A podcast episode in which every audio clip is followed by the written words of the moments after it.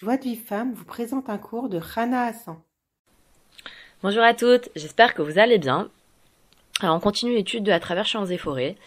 Et euh, on avait un peu abordé hier euh, le problème de euh, que les gens en fait ils s'opposent un peu à la beau des doutes, ils sont ils s'opposent bon voilà ils, et en fait le, le, Ravarouche il, pose la question il dit pourquoi on s'oppose à la beau des doutes? Ben en fait, Rabbi Nachman, il a, il a répondu à cette question. Il a dit pourquoi on s'oppose à moi? Rabbi Nachman, il avait beaucoup d'opposants. Bon, d'abord, il avait, quand il était vivant, il avait beaucoup d'opposants. Il y a quelques années de ça, les chassidim de Breslev, ils avaient beaucoup d'opposants. Aujourd'hui, Baruch Hashem, euh, les gens ils commencent à, apprécier plus les chassidim de Breslev et il y a, moins, il y a, y, y a quasiment plus cette opposition. Rabbi Nachman, il a dit pourquoi on s'oppose à moi? Il a dit parce que mon sujet à moi, c'est la prière. Et comme c'est marqué d'avoir à Shel Olam, euh, quelle est la chose qui est la plus la chose la plus importante et la plus méprisée? C'est la prière. Donc, comme Rabbi Nachman, tout son truc, c'était d'enseigner la prière, eh ben, eh ben, on le méprisait. Pourquoi? Pourquoi il, pose la question à Ravouch, il dit pourquoi on s'oppose à Breslev? Est-ce que les gens, les chassidim de Breslev, ils, ils accomplissent pas le Shulchan Aruch? Bien sûr que non, ils appliquent le, Shulchan Aruch encore plus. Et, d'autant plus, ils l'appliquent encore plus. Pourquoi? Parce que Rabbi Nachman, il a dit à tous ses chassidim d'étudier deux halachot de Shulchan Aruch par jour. Et si une personne, elle n'étudie pas deux halachot par jour, elle n'a pas de tikkun sur cette journée.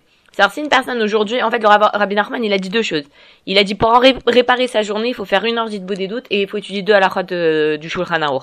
Si une personne, elle n'a pas étudié deux halachot de Shulchan Aruch, elle n'a pas fait son tikkun de la journée. Si elle n'a pas fait Itbo des doutes, elle n'a pas fait son tikkun de la journée.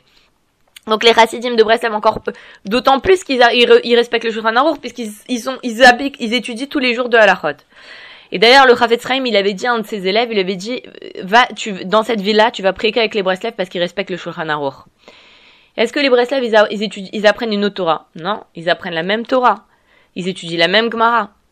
Et pourquoi alors le Yetzahara, il, il, il, il, fait comme ça que... Enfin, pourquoi les gens, ils s'opposent à Breslev Parce que le Yetzahara, il s'oppose à la prière. Donc il s'oppose, il, crée une opposition vis-à-vis des Breslev.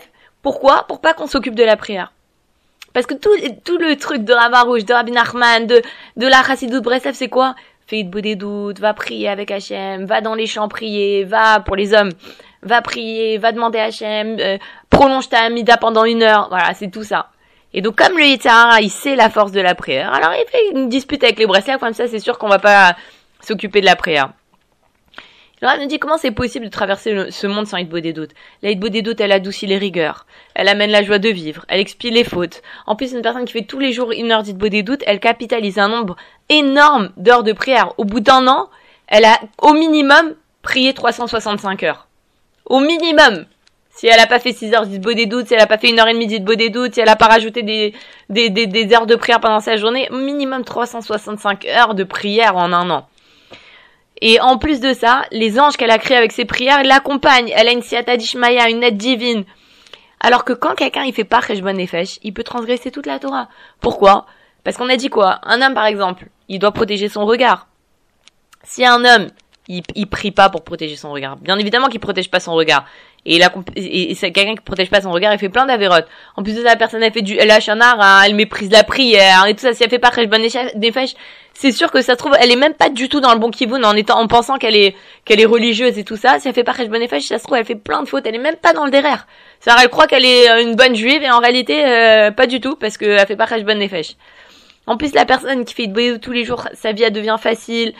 Et, euh, et, et, on doit savoir une chose, c'est que la, quand la Gemara elle dit il n'y a pas de souffrance sans faute, ça veut dire que si maintenant j'ai une petite souffrance, la plus petite souffrance qui soit, elle vient de mes fautes.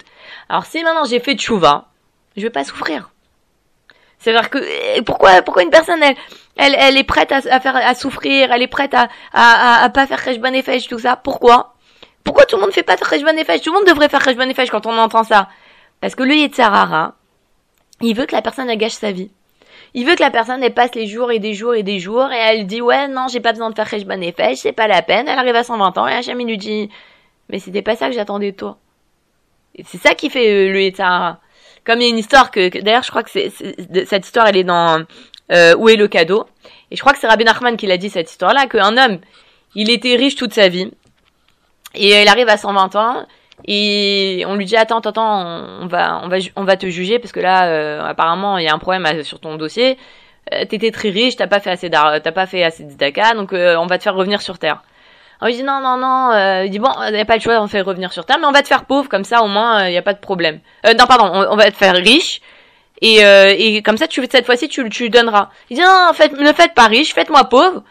Comme ça, au moins, je suis sûr de pas faire de Avera. Non, on veut que tu sois riche. Non, je veux être pauvre, je veux être pauvre, comme ça, je fais pas d'Avera. Il est pauvre, et toute sa vie, il se plaint d'être pauvre, il se, il est triste, et il est truc, et il arrive après à 120 ans. Et on lui dit, mais qu'est-ce que t'as fait? Il dit, mais, c'est toi qui as demandé d'être pauvre.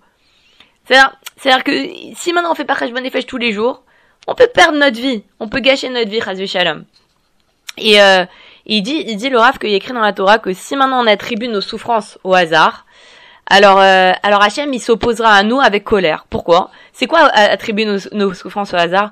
C'est dire, oh là là, il y a la crise économique, le ministre des Finances, il a coupé les vivres aux religieux, il a coupé les aides, euh, ah, le Premier ministre, euh, il est anti-religieux, ah, c'est euh, le, dollar, il a baissé, ah, voilà, t'attribues tes souffrances au hasard. Alors Hachem dit, ah d'accord, tu penses que les souffrances, ça viennent du hasard? Alors je te mets entre les mains des accidents. Alors que non, on doit comprendre, il n'y a pas de souffrance sans faute. C'est pas le premier ministre, c'est pas le ministre des Finances qui a, coupé les vivres aux religieux, c'est pas lui, c'est Akadosh Baruch Hachem, il veut ça. Pourquoi? Pour que je fasse tchouva. Dès que je fais tchouva, il n'y a plus de problème. Il nous dit, le Rav, que si on, on se repentit pas, c'est-à-dire qu'on ne croit pas au jugement céleste. Et donc on n'a pas de crainte d'Hachem. Chazve shalom. Et faut savoir une, une chose, que quand Mashiach va venir, on va tous faire Idbo des doutes. De la même façon qu'aujourd'hui tous les juifs, tous les juifs religieux ils mettent les téphilines, tout le monde fera Idbo des doutes quand Mashiach va venir. Mais comme il n'y aura pas de libre arbitre, on aura, on sera pas récompensé pour ça. Parce qu'il n'y aura pas le choix, tout le monde fera Idbo des doutes. Aujourd'hui on a le choix de, de pas faire ou de faire Idbo des doutes.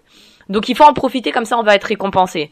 Et, euh, et, il nous dit que l'essentiel de l'Aïdbo des doutes c'est quoi? C'est de faire Cheshban Nefesh c'est pas les, les culottes. Le plus important, c'est, justement de se corriger, de s'améliorer. Et c'est comme quelqu'un qui va, qui va se rapprocher d'un tzaddik et il va lui dire, ah, donne-moi des brachot, donne-moi des bénédictions et tout ça. Mais il apprend rien du tzaddik. Il apprend pas du tzaddik comment changer, comment s'améliorer.